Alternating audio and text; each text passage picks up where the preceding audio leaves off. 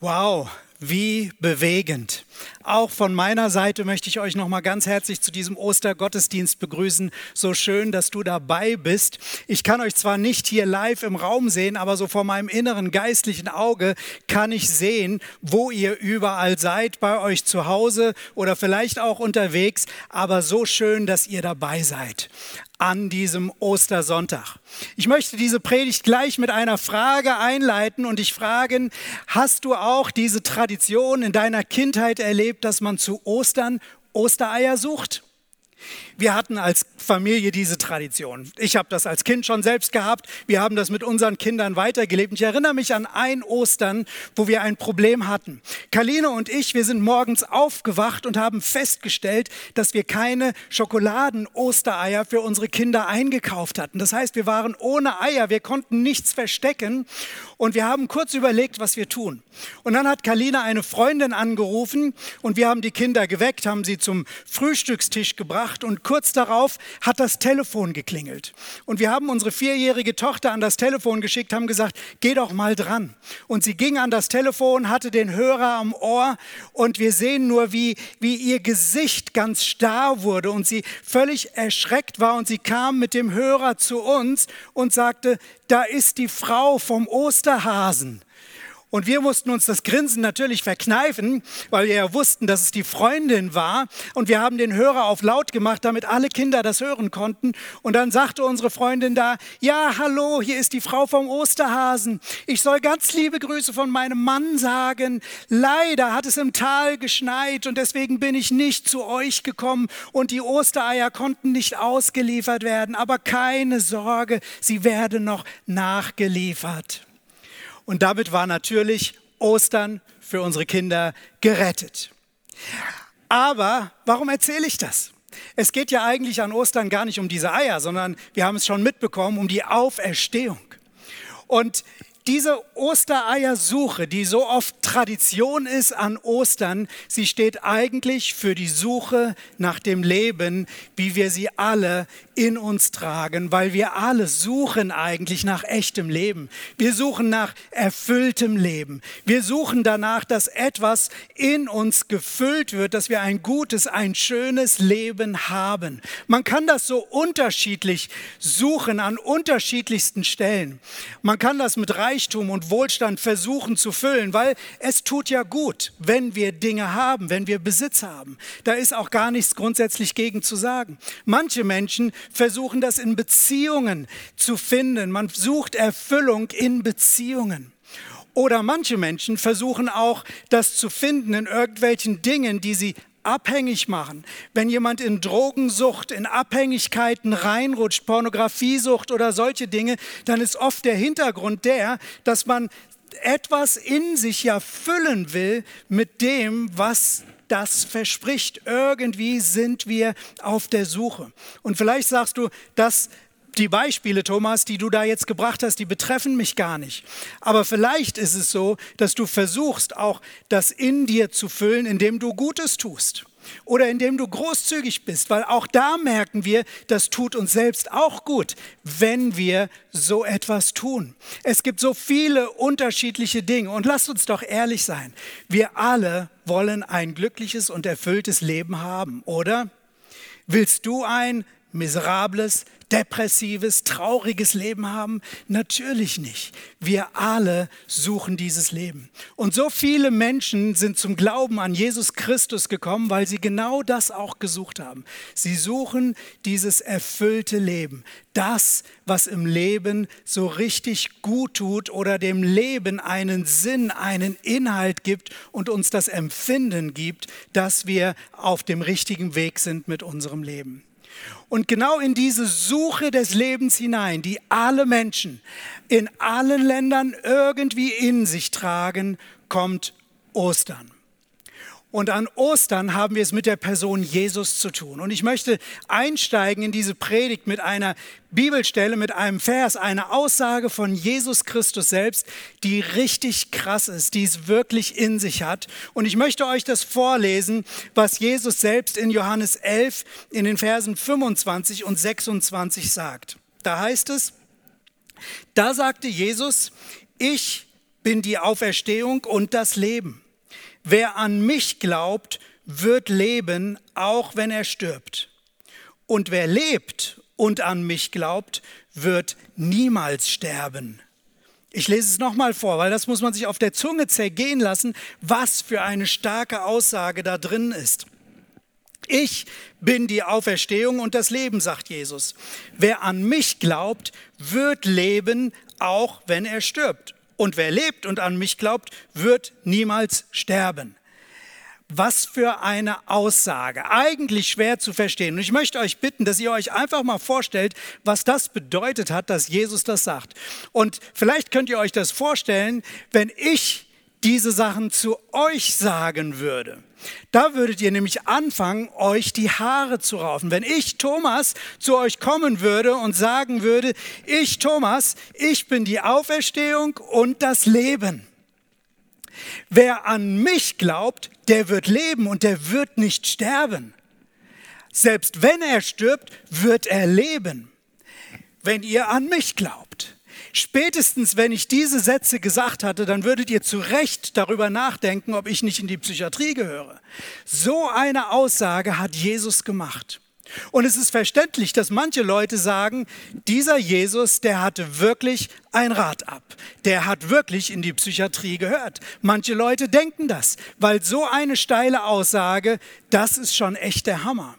Aber das Interessante ist, dass heutzutage eigentlich keiner sagt, dass Jesus in die Psychiatrie gehört, weil Jesus nämlich das, was er gesagt hat, auf einzigartige Art untermauert hat. Hier in dieser Aussage sehen wir, wie Jesus geredet hat und er hat es gesagt. Und ein paar Verse weiter lesen wir davon, wie er Lazarus, das war ein Freund, der gestorben war, von den Toten auferweckt hat. Eine unglaubliche Geschichte.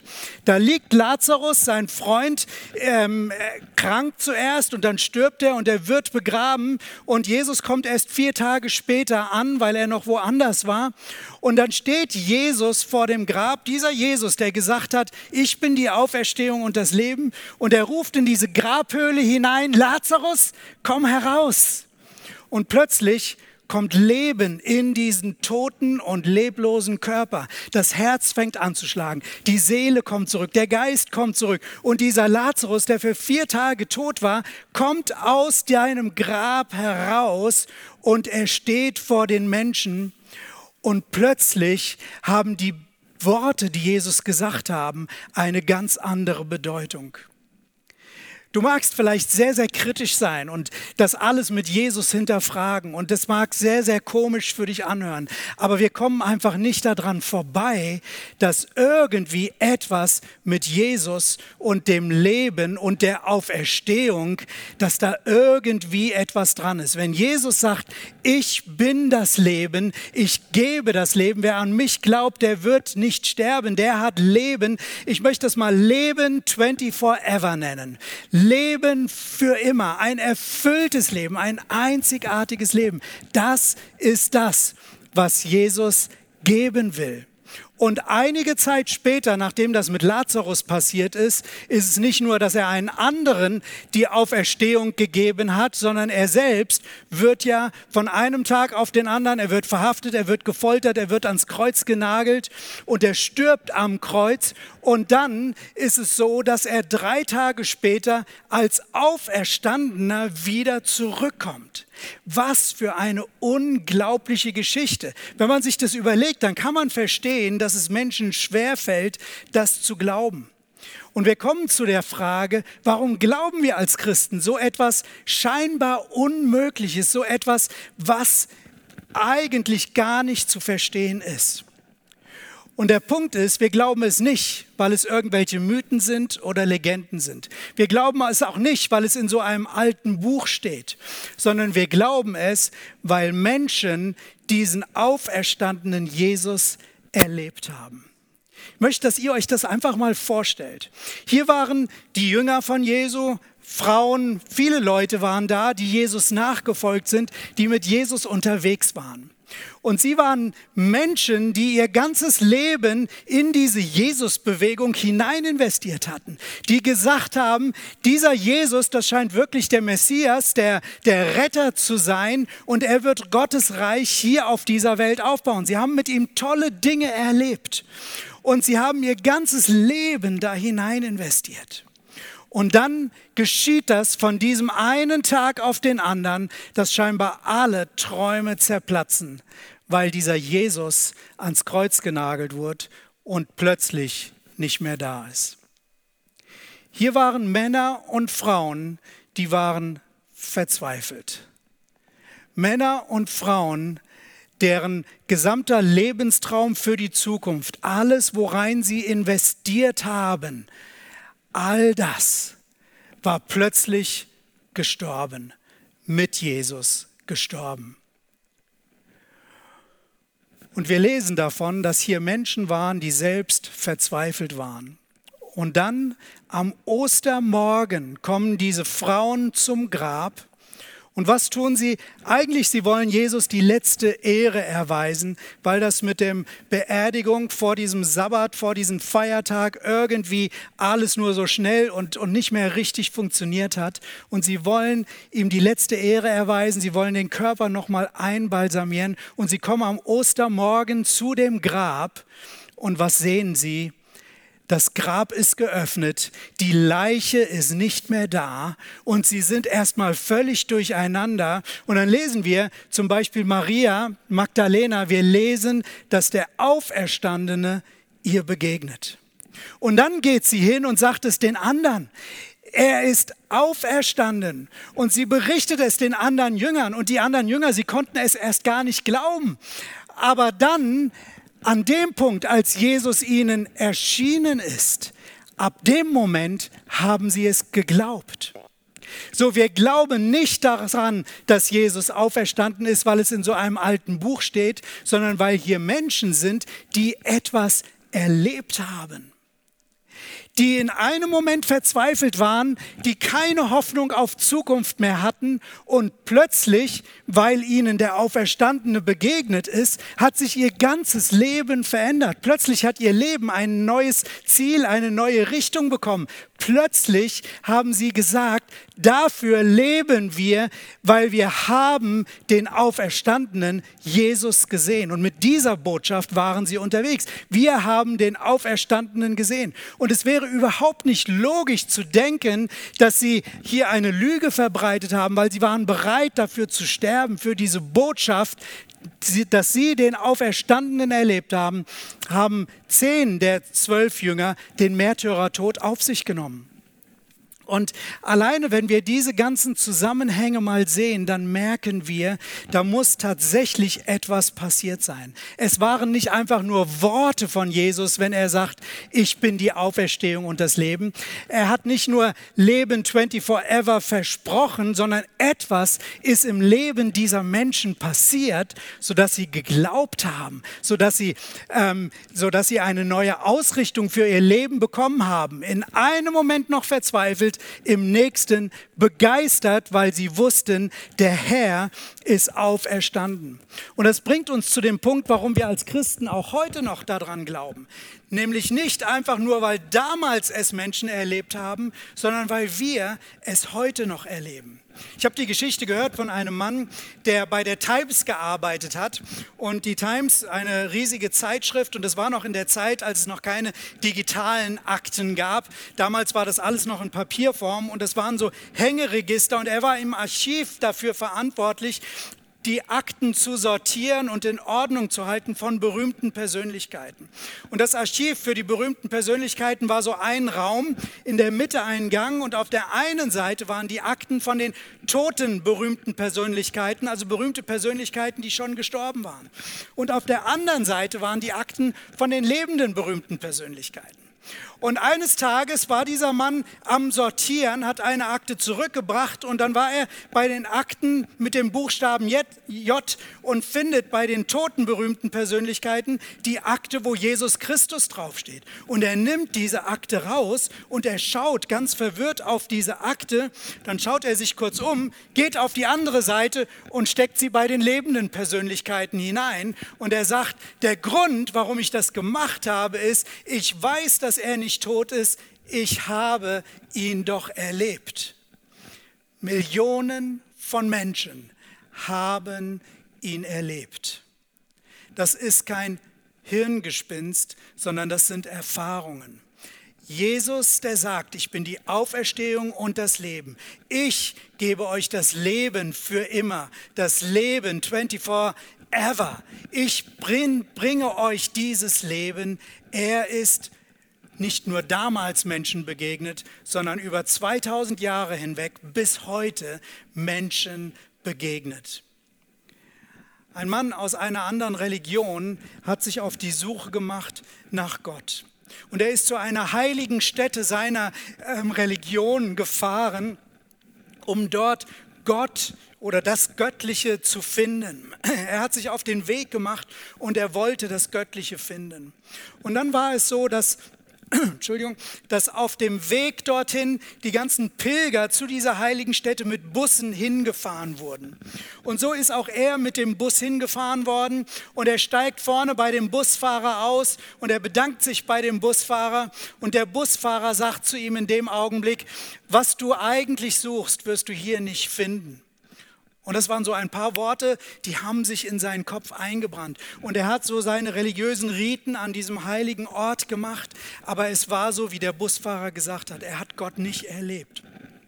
Er hat nichts gespürt. Er hatte keine Gottesbegegnung. Und so machte er sich frustriert wieder auf den Weg und er schaute nochmal bei all den Bussen, ob er den Busfahrer nochmal findet weil er wollte ihn noch mal fragen, aber er hat den Busfahrer nicht gefunden und so ist er zurück in seine Heimat. Einige Zeit später war er bei einem Freund zu Besuch.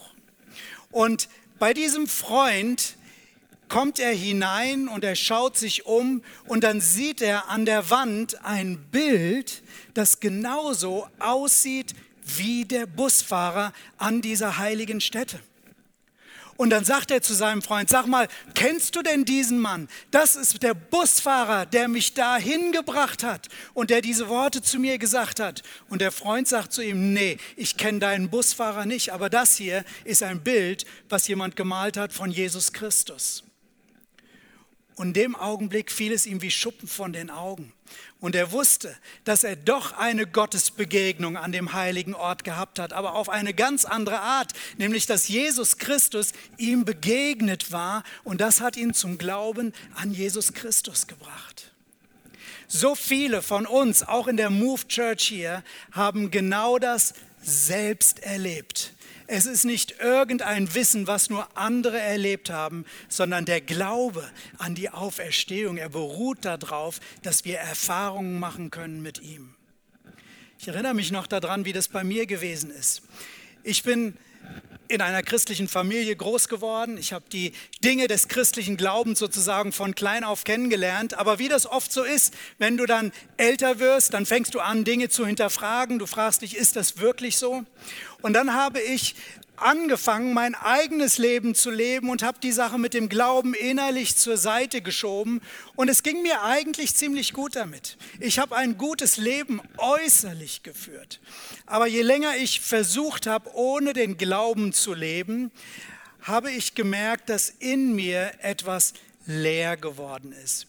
Ich sag mal, ich habe vorhin von der Suche nach dem Leben gesprochen. Das war die Suche, die ich in mir gespürt habe. Ich habe Lebenserfüllung gesucht. Ich habe etwas gesucht, aber ich habe es nicht gefunden.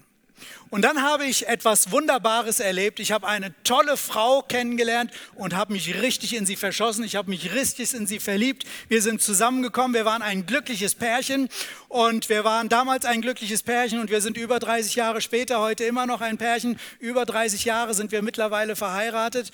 Aber damals war dieser Moment da, dass durch die Beziehung sich erstmal diese innere Leere wieder gefüllt hat. Und ich dachte, yes, jetzt geht es mir gut. Aber innerhalb von kürzester Zeit habe ich gemerkt, dass die Fragen, die da waren, die Suche nach Erfüllung nicht wirklich aufgehört hat. Weil eine menschliche Beziehung kann diese Suche nach dem Leben nicht wirklich auffüllen. Weil es ist nicht die Suche nach einer Beziehung mit einem Menschen, sondern es ist die Suche nach Leben 24 ever. Es ist die Suche nach echtem Leben. Und dann habe ich mit Karline, meiner Frau, damals, als wir befreundet waren, darüber gesprochen. Wir haben telefoniert. Und sie hat in der Gegend von Hanau gewohnt, ich habe hier im Taunus gewohnt und wir haben telefoniert und ich habe ihr erzählt, wie mir das geht. Und sie hat mir erzählt, wie ihr das geht. Und dann kam so ein Moment und es war, ich habe mich erinnert an all die Dinge von früher, vom christlichen Glauben. Und ich habe gesagt, du, vielleicht gibt es Gott ja doch lass uns doch einfach mal beten. Lass uns doch einfach mal beten und schauen, was passiert. Und wir waren am Telefon, ich habe den Hörer in, die, in der Hand gehalten, ich habe bei mir auf dem Bett gesessen und ich habe ein paar einfache Sätze gesprochen, habe gesagt, Gott, wenn es dich gibt, dann komm in unser Leben und dann gib unserem Leben Richtung und Ziel. Und was dann passiert ist, war für mich eine echte Gottesbegegnung. Es war für mich so, als ob Gott selbst in den Raum reinkommt und die ganze Atmosphäre in dem Raum hat sich verändert. Da war plötzlich ein Frieden da. Da war Liebe und Annahme. Ich möchte es mal so beschreiben. Es war fast so, als ob Gott selbst in den Raum gekommen ist und seinen Arm um mich gelegt hat und gesagt hat, willkommen zu Hause. Willkommen zu Hause. Das war meine erste Begegnung mit dem Auferstandenen und das hat meinem Leben eine ganz neue Richtung gegeben. Ab dem Moment wusste ich, dass ich bei Gott angekommen bin. Ab dem Moment wusste ich, dass ich dieses Leben tatsächlich bekommen habe, dieses Leben 24 Forever. Ich habe das gespürt, ich habe es gewusst, ich hatte eine Gewissheit, ich habe es selbst erlebt. Und ich glaube, das ist das, was wir verstehen müssen. Es geht um diese Erfahrung. Der Knackpunkt im christlichen Glauben ist doch der folgende. Wir haben es mit einem lebendigen Gott zu tun. Er ist auferstanden, er lebt und einer lebendigen Person kann man begegnen. Du könntest versuchen, meiner Großmutter zu begegnen, aber du wirst ihr nicht begegnen. Warum? Weil sie tot ist aber mir kannst du begegnen. Warum? Weil ich lebe. Und wenn Jesus Christus tatsächlich lebt, dann ist es möglich, ihm zu begegnen. Egal wie kritisch, egal wie zurückhaltend du bist, wir dürfen den Auferstandenen selbst erfahren und selbst erleben. Die Auferstehung zeigt dir, dass da einer ist, der dir nicht nur Leben 24 forever verspricht, sondern der es schon Millionen anderer Menschen gegeben hat und dir auch geben will. Ich möchte das noch ganz kurz ein bisschen weiter erklären. Lass uns noch mal zurück an den Anfang gehen. Als Gott diese Welt geschaffen hat, als Gott den Menschen geschaffen hat und ihn in das Paradies gesetzt hat, da hat Gott eine Welt geschaffen, in der der Mensch dieses Leben was Gott hat, 24 ever erlebt hat. Er, der Mensch war in Beziehung mit Gott in einer absoluten Einheit. Aber dann erleben wir etwas, was wir als den Sündenfall bezeichnen, nämlich dass diese Beziehung zwischen Gott und Mensch zerbrochen ist und zwischen Gott und Mensch in diese Welt hinein kam all das, was wir als Leid, was wir als das Böse, als Zerstörung, Krankheit, all das Negative, es kam in diese Schöpfung hinein. Und das Leben 24 Forever mit dieser Lebensqualität, wie Gott es ursprünglich gedacht hat, es war so nicht mehr da. Und Gott hat sich das angeschaut und hat Folgendes gesagt. Wenn ich das Leben, dieses ewige Leben hier so lasse, dann wird das Böse und das Leidvolle für immer leben. Und das kann ich nicht zulassen. Und deswegen war der Tod so etwas wie die Begrenzung für Leid und für das Böse. Wir empfinden den Tod oft als erschreckend, aber wir kennen auch diese Dimension, dass der Tod manchmal wie eine Erlösung ist, nämlich wenn eine sehr leidvolle Zeit, etwas, was vielleicht extrem schwierig war, zu Ende geht. Ich habe das bei meinem eigenen Vater so erlebt, als er gestorben war, als er dann wirklich gegangen war, konnte ich sagen, jetzt hat er es geschafft. Auf der einen Seite sehen wir, dass der Tod damit etwas Gutes hat, weil er das Leid begrenzt.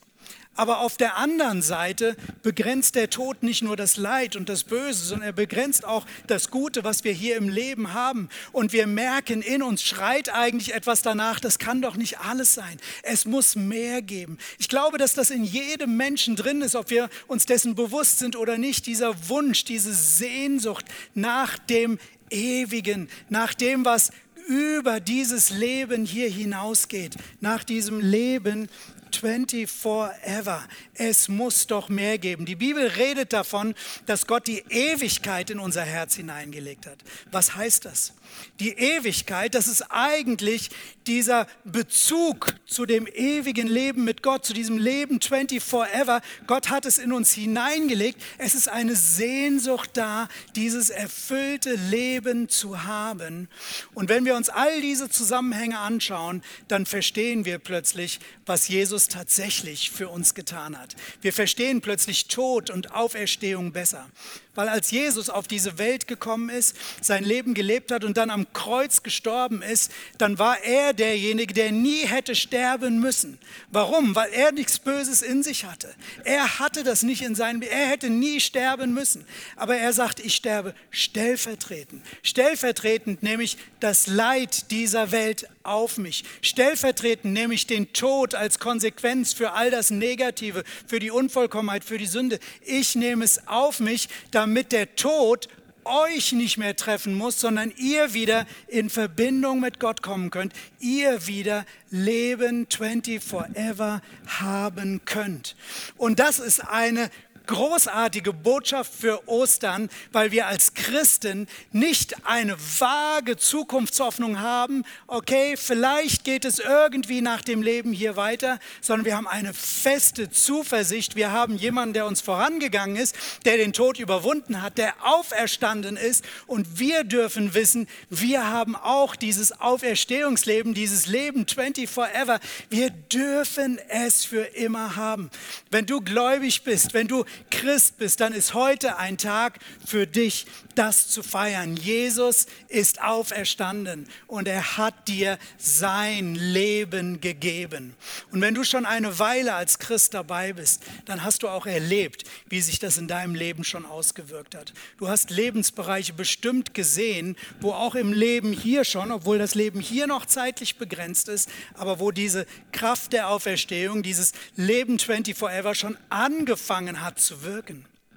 Vor einigen Jahren habe ich mal mit einer Runde von Männern zusammengesessen. Wir haben hier in unserer Gemeinde Connect-Gruppen, so nennen wir das, Kleingruppen. Und ich habe immer gerne Männergruppen, mit denen ich mich regelmäßig treffe und wir tauschen aus. Und ich habe ihnen einmal die Frage gestellt, wo wäret ihr, wenn ihr nicht eine Begegnung mit Jesus, mit dem Auferstandenen gehabt hättet, wenn ihr nicht zum Glauben gekommen wärt an diesen Jesus. Und es war interessant, die ganzen Antworten zu hören. Der eine hat gesagt, ich weiß genau, ich wäre schon nicht mehr am Leben. Jemand anders hat gesagt, ich wäre wahrscheinlich drogenabhängig. Nicht nur wahrscheinlich, ich wäre es mit Sicherheit. Jemand anders hat gesagt, meine Ehe wäre schon längst kaputt gewesen. Und so war eins um das andere. Und fast mit jedem konnte ich mich identifizieren und sagen, ja, auch ich habe in meinem Leben so viele gute Dinge erlebt, weil ich mit Jesus unterwegs bin, weil ich ihn erlebt habe und ihm in meinem Leben Raum gegeben habe, mein Leben mit ihm verbunden habe. Karline und ich, wir haben das manchmal gesagt. Wir wären als Ehepaar heute wahrscheinlich nicht mehr zusammen, wenn wir nicht Jesus gehabt hätten. Jesus macht Dinge möglich, die ohne ihn nicht möglich sind. Wir dürfen seine Auferstehungskraft feiern, weil, weil sie Leben in uns verändert. Aber nicht nur das, was es jetzt hier im Leben schon tut, sondern auch, was es uns für die Ewigkeit gibt. Wir dürfen diese Hoffnung haben und wir dürfen sie feiern. Jesus ist auferstanden, auch wir werden auferstehen und wir dürfen in Ewigkeit mit Gott zusammen sein und dieses Leben haben, was er ursprünglich für uns gedacht hat. Wow, wie sehr ist das ein Grund zu feiern. Aber vielleicht schaust du heute auch zu und du hast Fragen und du hast Zweifel. Vielleicht denkst du auch, das sind doch alles nur Mythen, alles Legenden. Woher soll ich denn wissen, ob das wahr ist? Lass mich eine Sache sagen. Nur weil du es noch nicht erlebt hast, heißt es nicht, dass es nicht wahr ist. Vor einigen Wochen, vor zwei Wochen war es, glaube ich, zwei oder drei Wochen, ähm, da waren wir schon in dieser Corona-Krise drin und ich war das erste Mal im Homeoffice und dann äh, war es ein sehr, sehr sonniger Tag. Und später am Nachmittag haben Kaline und ich uns entschieden, dass wir noch einen Spaziergang machen. Und Kaline sagte zu mir, es ist aber richtig kalt draußen. Und ich dachte, das stimmt doch gar nicht. Es hat den ganzen Tag die Sonne geschienen, es muss doch warm sein. Und ich bin dann an die Tür gegangen und habe die Tür aufgemacht und habe sie ganz schnell wieder zugemacht und bin zurückgegangen, habe mir eine Jacke geholt, um mich warm anzuziehen. So, die Kalina hatte mir etwas gesagt, eine Realität erzählt, wie sie draußen ist, aber ich habe sie nicht geglaubt bis zu dem Moment, wo ich die Tür aufgemacht habe und eine eigene Erfahrung damit gemacht habe. Vielleicht ist das heute der Moment für dich, der du Fragen hast, der du suchend bist, der du noch gar nicht weißt, stimmt das denn mit Gott überhaupt? Vielleicht ist es der Moment, wo du heute mal die Tür aufmachen solltest und schauen solltest, ob dieser Jesus nicht tatsächlich auferstanden ist und nicht dir auch begegnen will. Ich glaube, dass es sich lohnt, die Tür aufzumachen, weil Jesus es millionenfach bewiesen hat, dass er hineinkommt in das Leben. In der Offenbarung in der Bibel finden wir eine Stelle, wo es heißt, dass Jesus spricht und sagt, siehe, ich stehe vor der Tür und klopfe an. Und wer mich einlässt, zu dem werde ich eintreten, ich werde mit ihm Gemeinschaft haben. Jesus, der Auferstandene, kein Toter, sondern der Auferstandene, er steht an der Tür und er klopft. Und es ist an, da, an dir selbst zu überlegen, ob du diese Tür öffnest oder ob du sie geschlossen lässt. Meine Frage an dich heute ist, wo willst du deine Ewigkeit verbringen? Wo willst du dein Leben 24 ever haben? Die Bibel sagt uns, wenn wir in der Beziehung mit Jesus sind, wenn wir uns einklinken, wenn wir ihn in unser Leben lassen, dann dürfen wir die Ewigkeit mit ihm verbringen. Du wirst auf jeden Fall eine Ewigkeit haben, aber es kann auch die Ewigkeit getrennt sein von Gott. Und was heißt getrennt von Gott? Getrennt von dem Guten. Und das ist nicht schön. Ich möchte dich einladen, dass du heute die Tür deines Lebens für Jesus öffnest und dass du sagst, okay Jesus, ich möchte mein Leben mit dir verbinden. Ich möchte, dass du mit diesem Leben 24 Ever in mein Leben hineinkommst und dass du mein Herr und mein Gott wirst. Ich will dir als dem Auferstandenen begegnen. Millionen andere sind vor dir diesen Schritt gegangen. Und heute ist dein Moment. Es ist auch für dich so ein Moment, wo du das tun kannst und wo du Jesus in dein Leben einlassen kannst. Ich möchte dir Mut machen, das zu tun. Und wenn wir jetzt in diesem Augenblick in dem Online-Gottesdienst sind, ich möchte einfach sagen, schließt doch mal alle die Augen da, wo ihr seid. Lasst uns gemeinsam die Augen schließen, auch ich habe sie geschlossen. Ich glaube, manchmal ist, sind die geschlossenen Augen gut, um uns bewusst zu machen, dass es noch eine andere Realität gibt. Und in dieser anderen Realität ist Jesus da, der, der sagt, ich bin die Auferstehung und das Leben. Und er steht vor der Tür und er klopft an. Und wenn du, egal wo du jetzt bist, ob du alleine zu Hause bist, ob vielleicht du mit deiner Familie das schaust, wenn du sagst, ich möchte diese Tür aufmachen, ich möchte den Auferstandenen erleben, ich möchte ihn in meinem Leben haben, dann möchte ich dich an deinem Platz bitten, so wie wir das auch hier normalerweise im Gottesdienst machen, einfach mal für Gott die Hand zu heben. Ich sehe das nicht, aber Gott sieht das.